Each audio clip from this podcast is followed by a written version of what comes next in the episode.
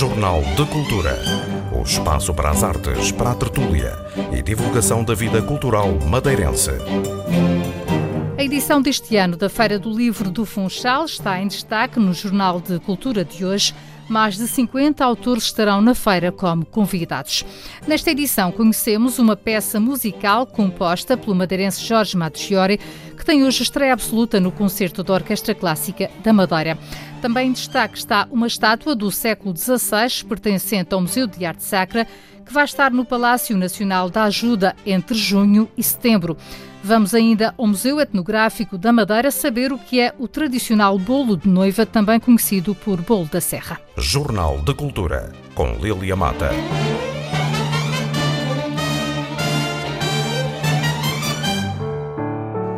Mais de 50 autores participam na edição deste ano da Feira do Livro do Funchal, que decorre na Avenida Arriaga de 25 de maio a 3 de junho.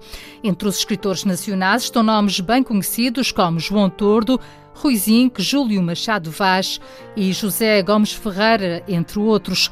Concertos musicais, espetáculos de teatro e animação de rua complementam a oferta cultural nesta 44ª edição da Feira do Livro, como destaca o presidente da Câmara do Funchal, Paulo Cafofo. A Feira do Livro, para nós, é um momento alto da cultura eh, aqui na região autónoma da Madeira, sendo que já é uma feira que tem reconhecimento lá fora. Nós, quando assumimos funções aqui na Câmara Municipal eh, do Funchal, procuramos eh, que a feira regressasse um pouco às suas origens. Durante anos tivemos a Festa da Cultura, onde o livro eh, os autores eh, foram relegados para um segundo plano. Eh, no nosso entendimento, havia que recuperar a identidade da Feira do Livro, naquilo que é o cerne de uma feira deste tipo. São os livros, são os escritores e as escritoras, com uma atividade cultural complementar, mas sempre, sempre complementar. E por isso a feira recuperou a sua identidade. Eh, a feira eh, não só eh, recuperou essa identidade, como também acabou por crescer. E, portanto, tem sido sempre um crescimento num formato que nós achamos que resultou e que queremos efetivamente manter. A feira terá o seu espaço físico, eu diria, no, na passarela mais conhecida e mais nobre da cidade, que é ali a placa central da Avenida Arriaga, dividida entre o Largo da Restauração, o Teatro Municipal Baltasar Dias e entre estes dois espaços há um palco central onde também acontecem diversos eventos, entre conversas e espetáculos musicais. E uh, este ano uh, nós teremos 25 editores uh, ou livreiros que irão participar tem sido sempre um número uh, uh, em crescendo de contactos onde estes livreiros e editores pedem para uh, fazer parte da nossa feira e teremos 52 escritores presentes. e isto para mim é significativo porque teremos tanta gente e nomes maiores das letras no nosso país o que faz com, com, que não só os livros em si, mas as ideias, uh, uh, as tertúlias, os debates possam acontecer aqui na cidade do Funchal. Entre estes autores, nós temos 18 nacionais e 34 autores regionais. E, portanto, neste, neste aspecto também procuramos dividir e que dar espaço a que quem escreve quem edita, que não é fácil uh, fazê-lo, uh, possa, e ainda para mais aqui numa ilha, possa fazê-lo e ter também uh, no, na Feira do Livro o seu espaço. porque é uma Feira do Livro do Funchal, é da Madeira e é por isso que temos de ter também aqui os escritores e as escritoras eh, regionais.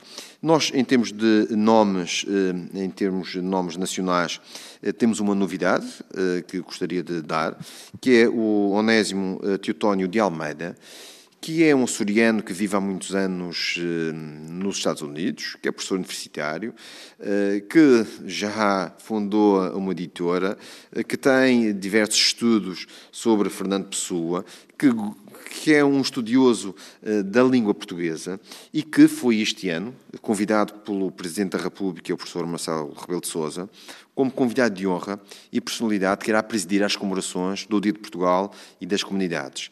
Portanto, será ele que fará uma intervenção muito à volta do livro que ele vem aqui apresentar ao Funchal, que é a obsessão da Portugalidade, aquilo que Portugal é, eh, eh, estando em Portugal ou estando fora de Portugal, e o que é o ser português e o sentir português, em crónicas que ele escreveu durante 30 anos e agora compilhou e vem aqui apresentar ao Funchal. Portanto, tem um grande nome, ainda para mais este ano associado às comemorações do Dia de Portugal e convidado pelo Presidente da República, será com certeza uma honra tê-lo tê aqui.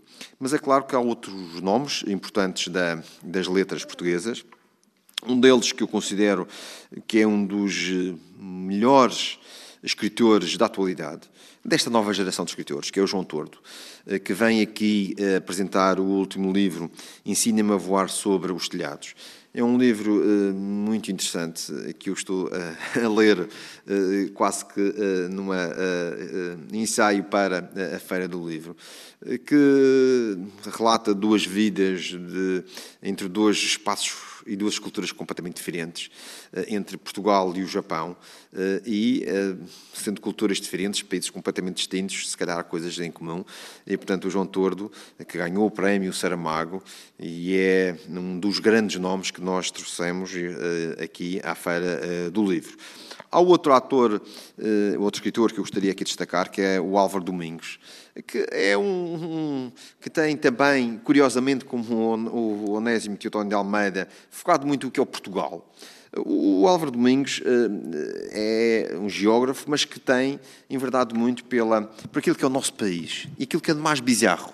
Aliás, ele costuma fotografar aspectos que saem completamente fora do olhar eh, que nós temos. Ele não vai ao comum, vai àquilo que é diferente que é estranho, mas que se calhar não é tanto estranho assim no nosso país, porque ele mistura entre paisagens diferentes, porque temos aqui muito eh, da geografia física, da geografia humana, da antropologia, da arquitetura, e, portanto, ele consegue relatar um país que nós, por vezes, perguntamos, é o nosso país? E, portanto, o Álvaro Domingos vem apresentar o seu A Volta a Portugal, cá está, o Volta a Portugal nesta, nesta visão que ele tem de Portugal, e será também, efetivamente, eh, muito, muito interessante. Mas nós teremos também outros escritores, temos o Rui Zinck, eh, toda a gente conhece eh, pela sua forma peculiar de escrever, mas também de comunicar. Eh, é um provocador e, portanto, estará também aqui na, na Feira do Livro. Teremos também o Júlio Machado Vaz, conhecido também comunicador, escritor, de diversas áreas mais sociais ou sociológicas, e, portanto, estará aqui presente. Teremos também o José Milhazes, eh, teremos eh, a Fátima Lopes, eh, não estilista madeirense, mas apresentadora de televisão e que tem também enverdado pela escrita em algumas obras que tem publicado. O José Gomes de Ferreira, que habitualmente as pessoas conhecem da televisão e dos comentários políticos e económicos, vem também aqui apresentar um livro. E teremos também o, o conhecido Bruno Nogueira, um dos mais reconhecidos conhecidos humoristas uh, portugueses, mas que também escreve, uh, e que vem falar sobre o humor e a, o humor, uh, também se calhar de amor, o humor e a literatura, e portanto também será muito, muito interessante. E portanto estes são alguns dos nomes que irão aqui marcar presença numa programação em que temos edições eh, novas lançadas pela Câmara Municipal do Funchal. Nós temos tido a preocupação também de apoiar os escritores regionais. Nós teremos cinco lançamentos eh, de autores regionais, o Sandro Nóbrega, a Isabel Fagundes, a Fátima de Pita Dionísio, a Luísa Paulinelli e a Cristina Trindade, edições eh, da Câmara Municipal, e, portanto, isto também gostaria de realçar este aspecto no apoio, porque sabemos que é difícil conseguir editar livros e a Câmara Municipal tem uh, tido essa preocupação e, portanto, vamos ter estas cinco edições eh, da Câmara Municipal uh, do Funchal. Eu gostaria também de destacar aqui que uh, há, a par das, das conversas, nós teremos diversas conversas, diversas tertúlias sobre também escritores, escritores madeirenses. Isto é, há escritores madeirenses eh, como uh, o Jorge Soares, o Otávio Marialva, o João França, o Major Reis Gomes, a Luzia, o João Gomes de Souza, o conhecido feiticeiro da Calheta, a Maria do Carmo Rodrigues, o Ernesto Leal, o Padre Alfredo de Vieira de Freitas, ou seja, vamos também ter conversas sobre estes o que será também interessante, além de outras conversas sobre livros que serão aqui apresentados pelos escritores madeirenses e também eh, continentais que virão aqui eh, ao Funchal. Teremos eh, sete lançamentos de livros, Uh, e uh, em complementariedade a estes livros à literatura, temos também uma, uma vasta programação uh, cultural. Para termos uma ideia, nós iremos ter 22 concertos entre a Placa Arriaga o palco da, da, da Avenida Arriaga, da Placa Central e o Teatro Municipal Baltasar Dias. Teremos, eh, em termos de música, hum, grupos madeirenses, mas também eh, teremos eh, cantores e músicos a nível nacional, como o Mico da Câmara de Pereira, a Joana Alegre, que vem aqui dar também um gostinho musical, onde nós procuramos sempre ligar esta atividade complementar da feira, a atividade cultural, sempre fomentando os livros e as leituras. Portanto, as coisas e as conversas e as músicas voltam, giram sempre também à volta uh, da escrita e dos livros. Teremos também uh, espetáculos de teatro, teremos três uh, espetáculos de teatro. destaco, permitem-me um, que é o Home Sweet Europe, do Teatro Nacional Dona Maria.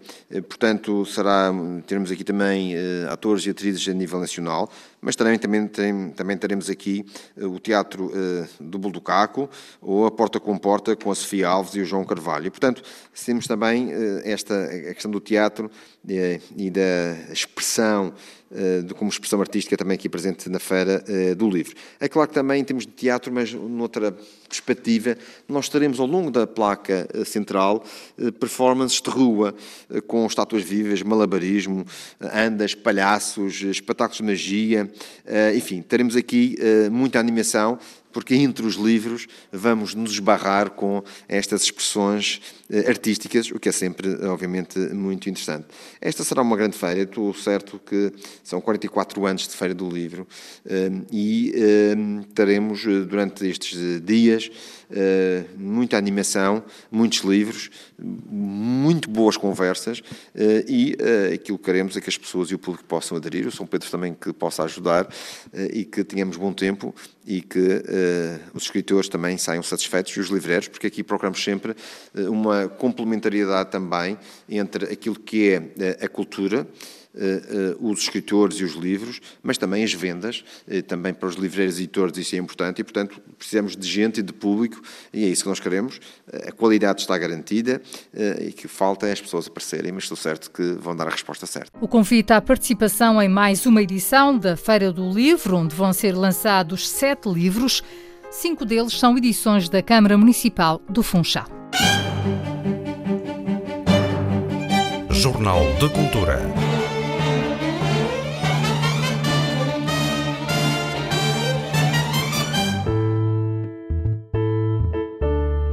Uma das obras mais conhecidas do escritor português Virgílio Ferreira. Na crónica literária de hoje, Carla Martins apresentam-nos a sua leitura do livro Em Nome da Terra. O valor das palavras.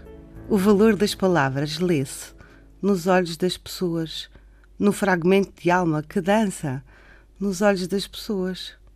Palavras que se derramam na expressão de cada um.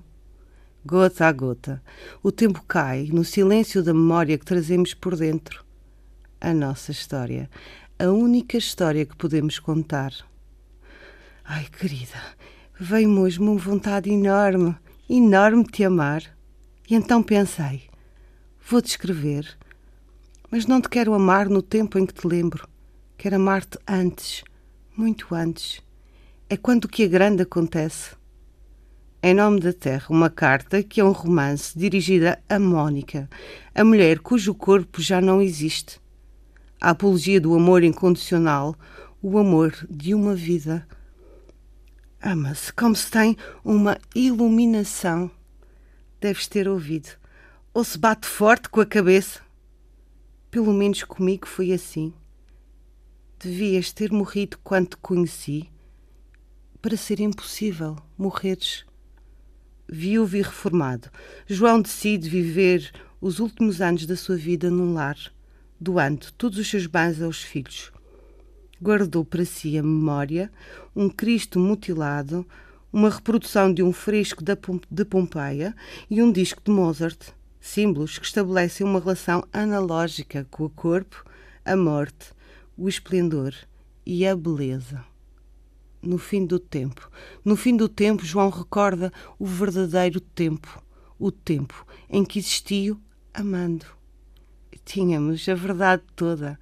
Tínhamos a verdade toda porque não queríamos mais nada. E tínhamos a beleza e tínhamos a beleza porque estávamos contentes. Não sabíamos bem de quê. Eram daqueles momentos excessivos em que talvez Deus aparecesse. Estávamos tremendamente ao pé um do outro, como nunca. E isso era terrível. A certa altura a terra tremeu e tu disseste: Estou aqui! Mas não estavas. Nunca estavas. O livro fala ainda de questões como o envelhecimento e a dolorosa degradação do corpo. Querida, ai querida, queixar-nos é dizermos que temos direito ou que não temos. O que é que eu não tenho? Tenho tudo. Vi o homem inteiro estendido na cama. Estava, estava podre. Devia cheirar até mal. Mas era humano nessa sua lixeira. O corpo mutilado de João está permanentemente presente, por oposição à beleza do corpo de Mônica. O teu corpo não era só tu. Havia nele o mar e a areia e tudo convergia para a sua vitalidade. Porque o corpo perfeito, o corpo perfeito, querida, precisa de muito espaço à volta para irradiar a sua perfeição. Deus está em todo o lado por isso. João, um conceituado juiz, vê a sua vida escapar-se-lhe por entre os dedos. É agora comandado pelas regras dos outros, vive num lar, tem horas estipuladas para quase tudo, exceto para escrever a Mónica. No fim, uma entrega absoluta do corpo decadente e da vida que se gastou. Na ausência do corpo, o verdadeiro encontro das almas que se amam e que se recriam para além da morte. Deus criou o mundo, vou criar-te até à morte.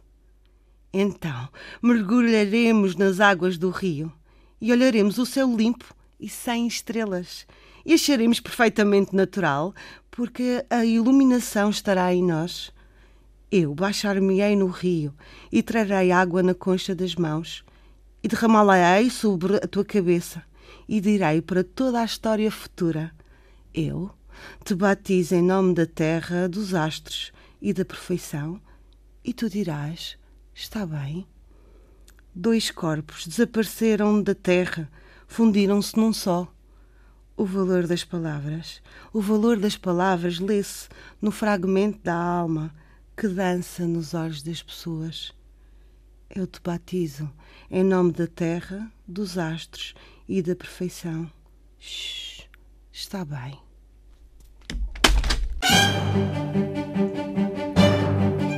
Jornal de Cultura.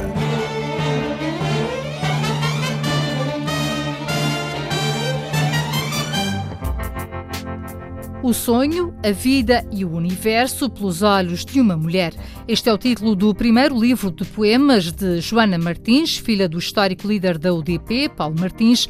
A autora considera que os seus poemas são também de intervenção, Pedro Felipe Costa. Os 40 poemas de Joana Martins são mais do que rimas, são palavras de intervenção. Apesar de eu achar que a poesia serve também como intervenção, também serve para chamar a atenção, para me revoltar, para exprimir o que está mal, também serve de intervenção nesse sentido, não está propriamente relacionada com a política. Está relacionada assim com os valores que os meus pais incutiram. Os pais são o histórico Paulo Martins, da UDP, e Guida Vieira, lutadora dos direitos das mulheres. Os valores de que Joana Martins fala são os da liberdade. Os meus pais incutiram muitos valores valores reais. E eu acho que isso fez com que eu tivesse liberdade de pensamento, liberdade de escolha. E talvez por isso tenha tido liberdade para escrever aquilo que me vai na alma, sem ter nenhum, nenhum padrão a seguir. Os poemas foram escritos a partir de 1996. Falam da experiência de vida e de sentimentos, mas também pretendem ser fonte de inspiração. Portanto, é uma maneira de eu exprimir as minhas emoções, as minhas experiências de vida na poesia, de forma que também ajude a inspirar outras pessoas e ajude outras pessoas também a quererem escrever, porque escrever poesia é brincar com as palavras, não tem, não tem nenhuma regra em particular. O livro, O Sonho, a Vida e o Universo, pelos olhos de uma mulher, foi justamente lançado no espaço que tem o nome do pai da autora.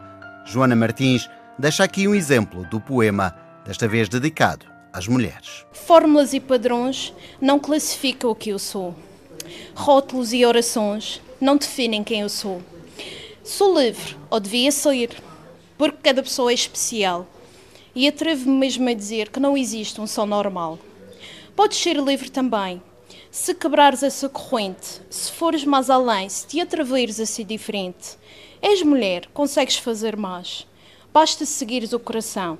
Nunca duvides do que és capaz e agarra a vida com a tua mão. Cores e amores só tu podes escolher. Perde os teus temores e começa já a viver. Não permitas que te amarrem os sonhos e a felicidade. Jornal de Cultura.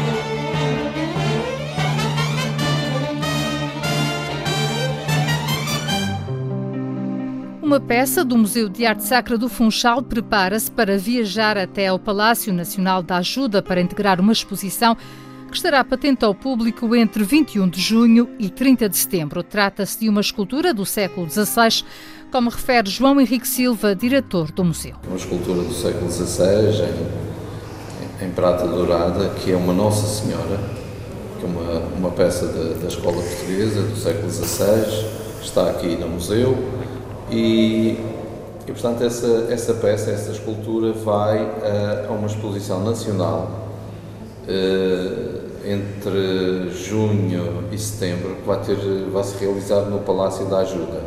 A exposição uh, chama-se Na Rota das Catedrais, uh, Espaço e Tempo. Pretende ser um, enfim, repositório, uma grande mostra de, de património cultural religioso e é feita eh, em parceria entre a Direção-Geral do Património Cultural, da parte do Estado, e o Secretariado Nacional dos Bens Culturais da Igreja, de, pela parte da Igreja, naturalmente. E, portanto, a, a Direção-Geral do Património eh, solicitou o empréstimo eh, pelo Museu de Arte Sacra desta Nossa Senhora que daqui, possivelmente na próxima semana, já vai ser devidamente, devidamente embalada, tratada para fazer esta viagem e ficar eh, durante três meses eh, no Palácio da Ajuda. João Henrique Silva considera muito importante a saída de peças para outros espaços. Isso é importante porque uh, a saída e, e a mostra, eh, a exposição de peças eh, do museu, noutros contextos, tem um valor importante para a história, digamos, da própria peça, para a sua visibilidade e para a visibilidade do museu. É, portanto, é uma das vertentes, eh, enfim, da divulgação do património, do, do, do seu conhecimento, é uma das vertentes que, que se realiza como tarefa também destas instituições, que se realiza fora, em diálogo com outras instituições, com outros públicos, eh, nacional, a nível nacional ou no estrangeiro, e que possibilita também a atenção de outros estudiosos e, porventura, novas investigações sobre própria peça, do ponto de vista histórico e artístico. O diretor do Museu de Arte Sacra reconhece, no entanto, que há sempre riscos associados à saída de peças para outros locais. Dada a natureza das peças, eh, a sua, como digo, a sua antiguidade, a sua delicadeza, o seu ambiente e, e local inerente ao local de exposição, eh, temos de admitir que, que isso é suscetível, que é sempre um risco inerente. É sempre um risco por isso é que se fazem seguros mais ou menos avultados, mas o seguro é apenas o seguro. Temos de admitir que pode acontecer um, um imprevisto total e, e, eventualmente, no pior dos casos, haver a perda total desses bens. Portanto, isto, é, é algo que tem que estar numa zona de, de admissibilidade quando se trata de um projeto de, de empréstimo de longo prazo. Recentemente, o Museu de Arte Sacra emprestou 33 peças para a exposição dos 600 anos em Lisboa e tudo correu bem. Jornal de Cultura.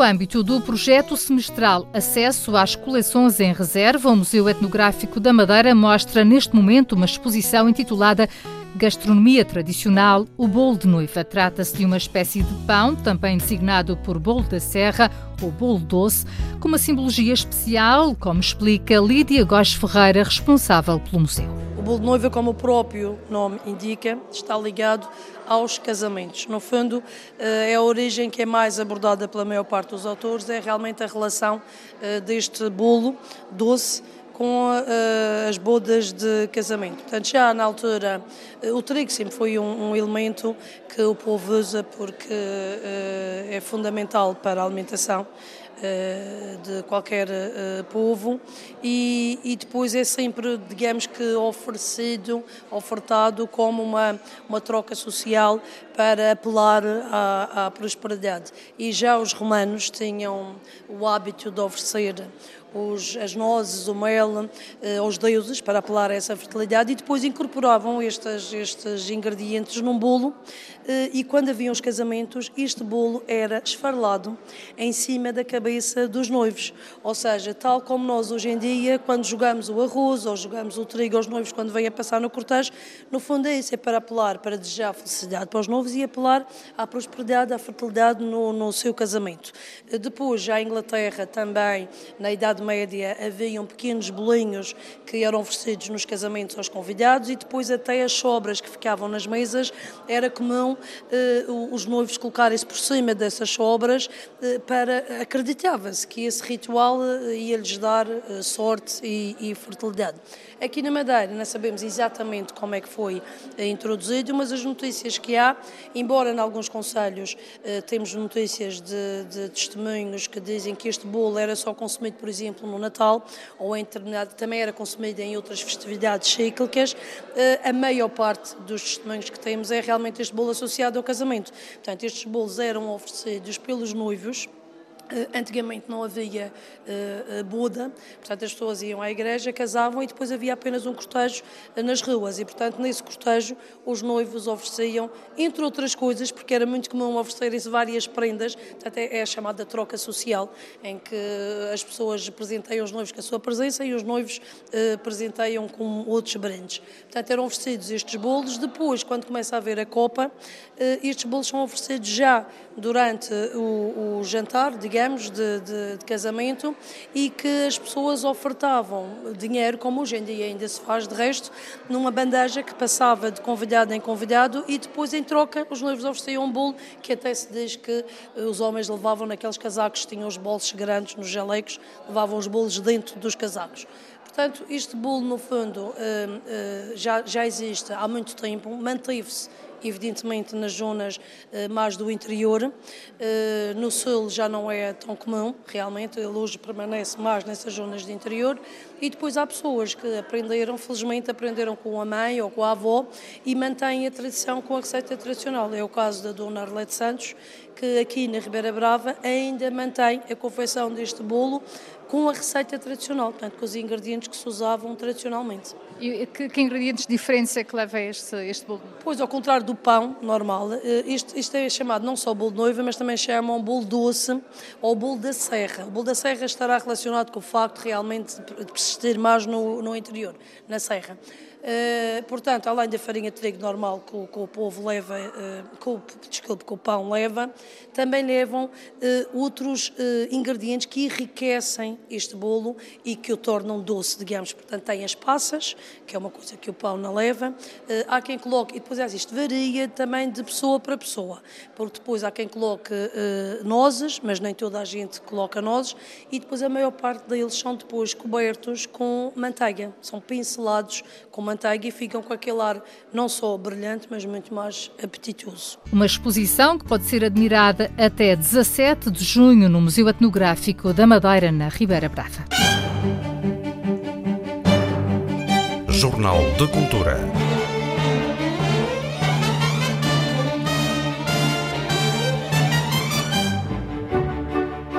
A Orquestra Clássica da Madeira apresenta hoje, em estreia absoluta, uma peça do compositor madeirense Jorge Maggiore, intitulada Sketches, Figures and Landscapes. O músico estudou composição e é professor no Conservatório Escola das Artes.